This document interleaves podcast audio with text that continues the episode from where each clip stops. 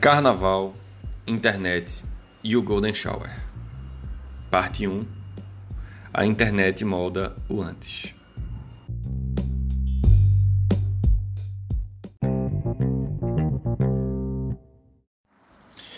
Pensar um pouco em como a internet moldou o antes do carnaval, é de me vir quatro coisas na cabeça e uma extra que eu fui pesquisar por mera curiosidade e coisas que a gente vai entender um pouco mais aqui ao longo do episódio. Mas para mim, a primeira coisa que me vem na cabeça sobre o antes da internet, sobre o antes do carnaval em relação à internet, é a coisa que se tornou a busca pelo hit do verão. E dentro desse contexto da busca pelo hit do verão, uh, muito se construiu em cima de memes e em cima de uma repetição uh, muito intensiva de diversos lugares sobre qual seria a música do verão. E por incrível que pareça, uh, eu acho que não existiu pela primeira vez um consenso concreto sobre o que foi a música do verão. E eu acho que ela parte daquela premissa muito básica que é: se você não consegue apontar com facilidade qual foi a música do verão, é porque não existiu uma música do verão. Eu acho que isso resume bem o que significa essa tal dessa música do verão, porque de fato foi um foi um houveram hits do verão segmentados. E aí eu explico o que é que eu quero dizer com isso. Basicamente, embora o começo do ano tenha sido muito forte por Jennifer, uh, eu tenho a impressão que esse carnaval, por ter demorado a acontecer no ano, ele fez com que Jennifer perdesse o fôlego como hit do verão e a gente visse coisas segmentadas em lugares bombando com maior especificidade. Exemplo, uh, eu não vou nem perder muito tempo aqui falando da, de como a gente, por exemplo, adotou. Uh, o brega funk e as músicas de passinho dos malocas, que é uma coisa assim muito de identidade cultural daqui de Pernambuco, recente da cena brega e tudo mais, e o quanto que essa coisa do passinho dos malocas reverberava muito forte e esteve muito presente no carnaval esse ano. Ah, quando eu passei pelas ladeiras, quando eu fui em alguns lugares no Recife Antigo, tudo bem que eu só fui em dois dias né, de carnaval praticamente, ah, mas nos dias em que eu fui, nos dias que eu estava observando, ah, deu para ver que o passinho estava por lá ah, nas duas formas, nos dois lugares. E, eu fiquei pensando, pô, já que o Brega Funk ainda não se tornou tão forte no país inteiro, ah, o que é que pode, o que é que deve estar tá bombando em outros em outros estados? E não para minha surpresa, eu descobri que existem outras coisas que estavam bombando em outros estados. Como, por exemplo, eu fui pesquisar sobre música de verão aqui, tentando bater o martelo sobre qual era, e eu descobri que Teleguiado, uma música de Ivete Sangalo, era a música que mais estava sendo votada num portal da Bahia como a música de verão. O que eu acho muito estranho, porque eu nem sei que música é essa, eu ainda nem fui ouvir.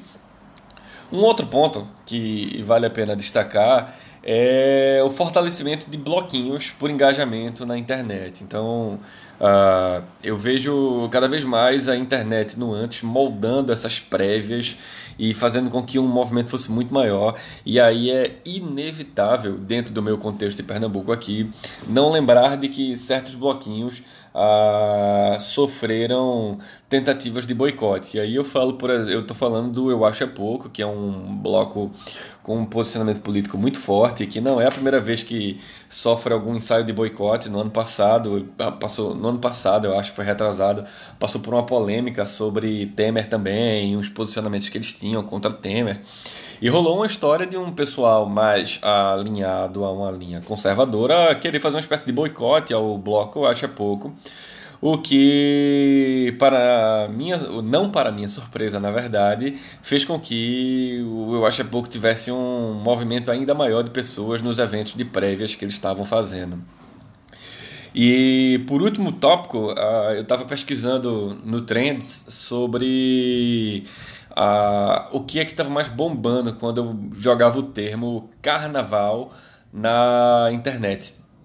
E por um acaso eu descobri que Pernambuco é o que tem, é o estado com maior ponto de interesse, ou seja, o maior grupo focal por estado que está pesquisando coisas relacionadas a carnaval no Brasil foi Pernambuco. A gente superou Bahia, a gente superou Rio de Janeiro, a gente superou São Paulo, a gente superou Ceará.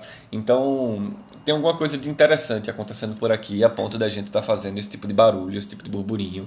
E vai lembrar que é tudo relacionado à palavra carnaval no contexto de pesquisa. Então significa que é como se a gente na internet estivesse gravitando com muito mais intensidade em coisas ao redor dessa palavra do que o resto do país.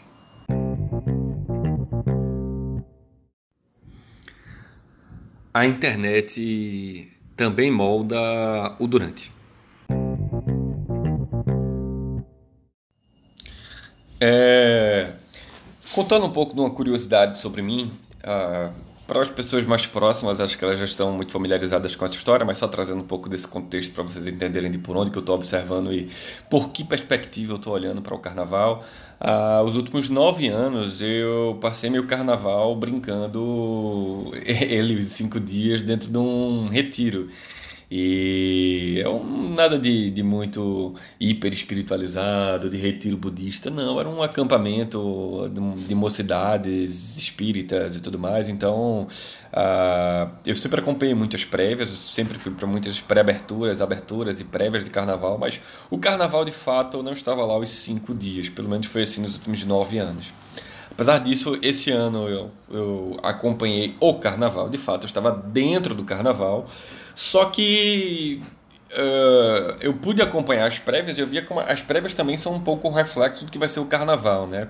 E dentro desse contexto, uh, eu cheguei a uma conclusão que parece um pouco óbvia, mas às vezes certas constatações elas são uh, interessantes para a gente meio que marcar criar marcos, né, definidores de coisas. E uma coisa que eu percebi é que as fantasias mais legais agora, elas vêm de memes elas não vêm mais de personagens famosos, não que eles deixaram de existir. Elas não vêm mais de fantasias clássicas de super-heróis, não que elas deixaram de existir. Elas não vêm mais de, de personagens famosos de filmes, não que eles deixaram de existir. Mas elas, as fantasias mais legais agora, elas vêm de memes.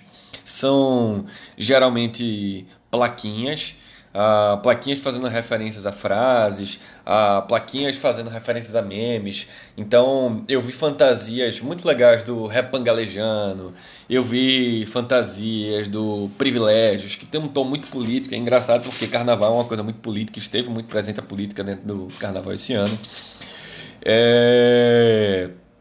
Eu vi, eu vi fantasias de, de de músicas que eram meio meméticas nos carnavais também, as pessoas fazendo referências a isso. Eu vi fantasias relacionadas a, a, a, músicas que as pessoas reproduziram de maneira muito zoeira na própria, na própria internet, quase como de uma maneira memética também, como Piscininha Amor. Então, se vocês pararem para prestar atenção e olharem até com outros cristais, vocês vão lembrar de outros exemplos que vocês devem ter visualizado ao longo do carnaval esse ano, de como as principais fantasias é, parecem agora vir de meme de fato, e isso é muito interessante. O segundo ponto é sobre a relação da repostagem ou a não documentação nas redes sociais a respeito do carnaval. Ah, ao mesmo tempo que a gente vive um momento onde é quase que imperativo e que a internet ajuda por demais bloquinhos, é, eventos carnavalescos e coisas do tipo, existe um grupo de pessoas também que tá meio que nem aí para as redes sociais e não tá postando muita coisa não dentro dela ou coisa do tipo e por aí a coisa se seguiu. E eu acho que isso para mim é um demonstrativo sobre o quanto que apesar de tão, tanto quanto como uma variável, o carnaval se tornar uma coisa extremamente online, ao mesmo tempo também tem um monte de gente que ainda olha para o carnaval como uma atividade altamente offline. E a sensação que eu tenho é que a gente está hoje no ponto de inflexão onde isso muda de vez, sabe? Uh, mas partindo agora da, das coisas mais empíricas e fazendo observações mais específicas, coisas e tecnologias de, de atividades que moldaram o carnaval, o durante em si, uh, eu acho que vale a pena destacar o começo de um, uma coisa que eu acho que vai se tornar cada vez mais tendência, que é tecnologias de monitoramento facial durante o carnaval. Só para ilustrar para vocês, 14 pontos, então, ou seja, 14 câmeras foram espalhadas no Rio de Janeiro, feitas em parceria com a Oi, por lá. Ah, o que, que essas câmeras traziam de benefícios na prática para quem estava fazendo o monitoramento? Ah, por meio do monitoramento facial, eles conseguiam identificar aonde é que existiam, por onde estavam passando as pessoas, quem eram elas, e através disso, caso houvesse alguma ocorrência, eles conseguiam fazer uma identificação muito mais rápida e direcionada. Ah, eu acho que isso não vai terminar no Rio de Janeiro, a tendência disso é se espalhar sim. E, por exemplo, uma das coisas que vez ou outra acontece no carnaval e que é meio que espalhado como um viral de desestímulo para as pessoas saírem é gente fazendo agulhada, dando agulhada em pessoas no meio da, da multidão no carnaval, ou facadas, ou coisas desse tipo, que são a grande e expressiva exceção. Entretanto, por exemplo, é, ontem houveram relatos em, em, algumas notícias acontecendo aqui em veículos de Pernambuco sobre agulhadas de fato estarem acontecendo pelo, pelo, por Olinda pelos quatro cantos. Então não me espantaria de ver coisas desse tipo começando a acontecer por lá, de ter câmeras de monitoramento facial, porque câmeras de monitoramento já existem, mas monitoramento facial é um outro nível de sofisticação, vale lembrar disso. É, eu acho que eu não me espantaria de ver coisas desse tipo acontecendo por aqui em outros pontos focais que tem uma grande aglomeração de pessoas durante o carnaval. Ah, fora isso também a gente tem a nível de tecnologias específicas a NEC, que é uma empresa japonesa bem conhecida por lá em outros lugares do país, mas que trabalha com monitoramento facial de desembarques em aeroportos. Então, a NEC esteve presente em alguns aeroportos, tá? acho que ela está também em algum, mais de 10 aeroportos aqui no Brasil inteiro. E eu não, não sei afirmar se nos principais aqui onde o carnaval acontece no país, como por exemplo Pernambuco, Bahia, Rio de Janeiro, São Paulo, e se eu me esquecendo de mais algum outro estado, me desculpa, mas eu só me lembro desses quatro como principais. Mas eu acredito que a NEC está nesses quatro aeroportos em principal destaque, principalmente monitorando a chegada de voos internacionais, entendendo quais são as pessoas que estão chegando, para onde elas estão vindo, de onde elas estão vindo. E todas essas informações que a NEC tem, ela é cruzada com uma série de outras coisas a nível de banco de dados, como por exemplo, ok, fez o reconhecimento facial, então tenta ver como é que tá as movimentações das pessoas na Receita Federal, tenta cruzar com outras informações uh, de, de, de, domínio público uh, sobre você e esse cruzamento de informações faz com que você crie um perfil de uma pessoa interessante ou interessável a se dar uma olhada. É, isso foi outra das coisas que começa a moldar hoje o carnaval no presente.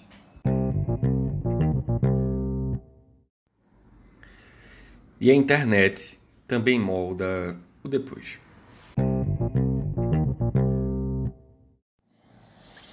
É, o resultado de tudo isso uh, fez com que a gente tenha, tenha tido em 2019 um carnaval que está sendo considerado um dos carnavais com um dos maiores públicos no, no país e também com uma das maiores arrecadações no país. Então, tem números em ordem de grandeza sendo falados em 20 milhões de pessoas curtindo o carnaval ativamente.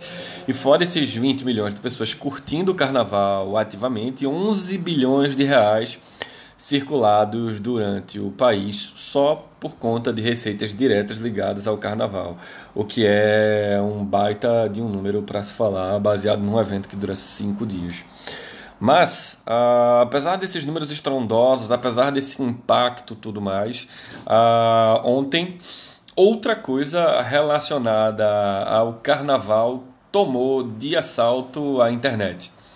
Uh, um vídeo chegou ao conhecimento do atual presidente Jair Bolsonaro numa situação que eu acho que todo mundo já deve estar sabendo e não vale nem repetir o que foi que aconteceu mas o que para resumo dos fatos, uh, ele publicou um vídeo uh, de uma situação que aconteceu na segunda-feira do carnaval em São Paulo, de um rapaz que subiu em cima de uma parada de, de, de ponto, um ponto de táxi lá em São Paulo, uh, começou a dançar, enfiou o dedo no ânus, depois um outro cara ainda foi e urinou nessa pessoa e tudo mais, e não sei o que, e como se não bastasse esse vídeo que não estava no alcance de ninguém, atingiu outra proporção quando o presidente publicou.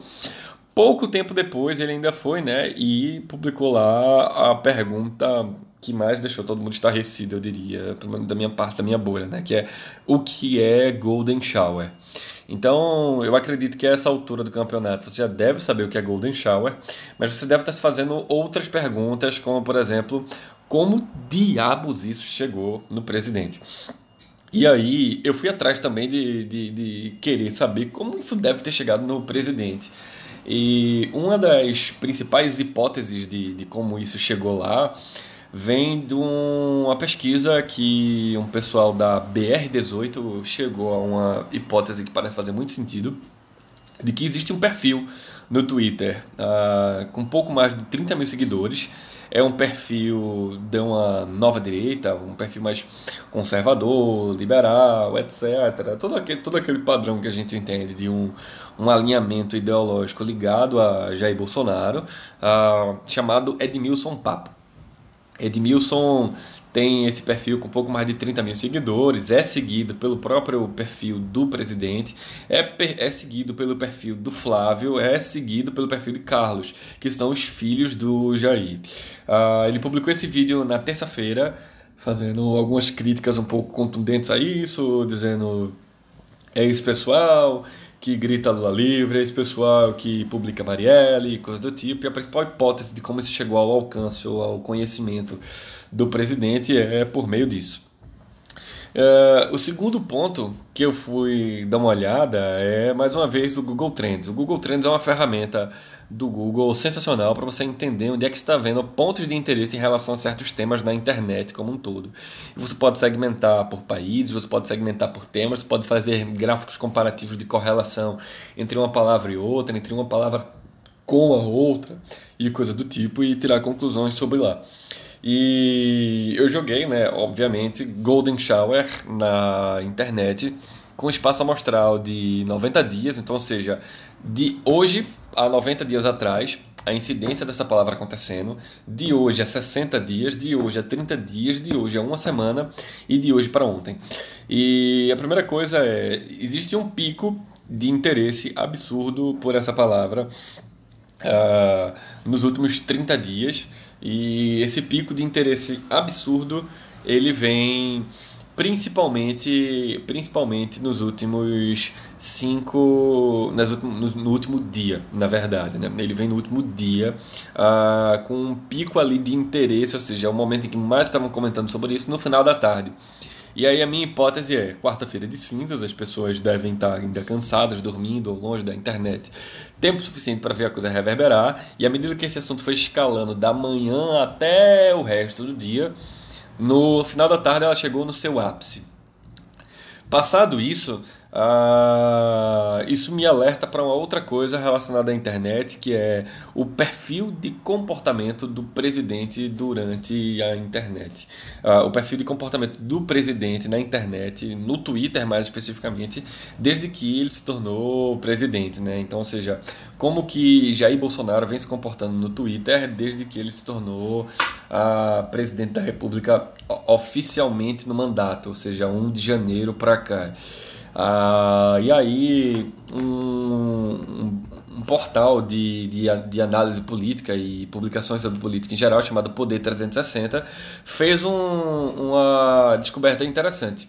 Que dos 326 tweets publicados dele até agora, desde, desde lá, contando até ontem a data da publicação sobre essa matéria, uh, apenas seis continham temas ligados a pautas chaves do governo nos últimos 60 dias, como por exemplo a reforma da Previdência. Então, ou seja, desses 326 publicações, apenas seis delas é, continham temas ligados à reforma da Previdência. Todos os outros eram coisas de caráter de costume, contextual, governo, etc, etc, etc. E inclusive, os últimos cinco dias, entre mais ou menos o final de fevereiro ali, 28 e tudo mais, e 3 de março, foi um período onde o presidente passou mais tempo sem usar a conta dele no Twitter. Foram quase cinco dias sem nenhuma publicação. E quando ele volta, ele volta fazendo alguns comentários em geral e pouco tempo depois já ressurge das cinzas com isso. E por um acaso, não tem como não correlacionar a... não tem como não correlacionar o resultado dessa publicação também com o fato disso aparentar ser uma espécie de cortina de fumaça. Então, existe, existe uma coisa ligada a como o engajamento político foi forte durante o carnaval esse ano, inclusive com marchinhas de carnaval zombando da situação de Queiroz e a história do Laranjal, ah, sobre os cheques sobre a questão do envolvimento com milicianos por parte da família de Bolsonaro, a suposta, o suposto envolvimento. E, para além disso, todas as marchinhas que deliberadamente faziam cânticos mandando o Bolsonaro ir para aquele canto, ou Bolsonaro é outra coisa aí que foi citada. E, diante de todo esse engajamento, parece que essa, esse movimento se constrói quase como se fosse uma espécie de cortina de fumaça. Então, seja, um dos poucos lugares, ou, um dos lugares onde o presidente atualmente e por, e por sempre teve muito engajamento político, são em pautas ligadas a costumes, pautas ligadas à moral, pautas ligadas à religiosidade. E dentro desse contexto, eu fazia um tempo em que ele não fazia nenhum comentário mais contundente sobre isso. Então, a ficou parecendo muito para mim uma espécie de jogar para a torcida, de, de puxar a pauta para costumes, para de alguma maneira conseguir jogar uma cortina de fumaça sobre esse centeio de críticas que tem acontecido durante que aconteceu durante o carnaval. Então, enfim, é isso. Uh, eu queria falar um pouquinho sobre várias coisas que aconteceram nesses últimos cinco dias e eu senti que Golden Shower era um lugar legal para se começar a conversar na volta do Vitices pós-carnaval. Então, é isso.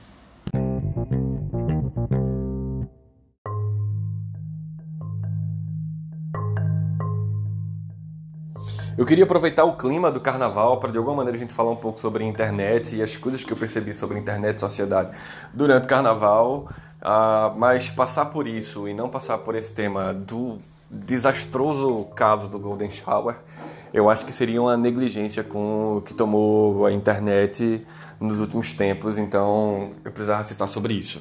De todo modo, uh, tentei fazer de um modo diferente hoje o episódio.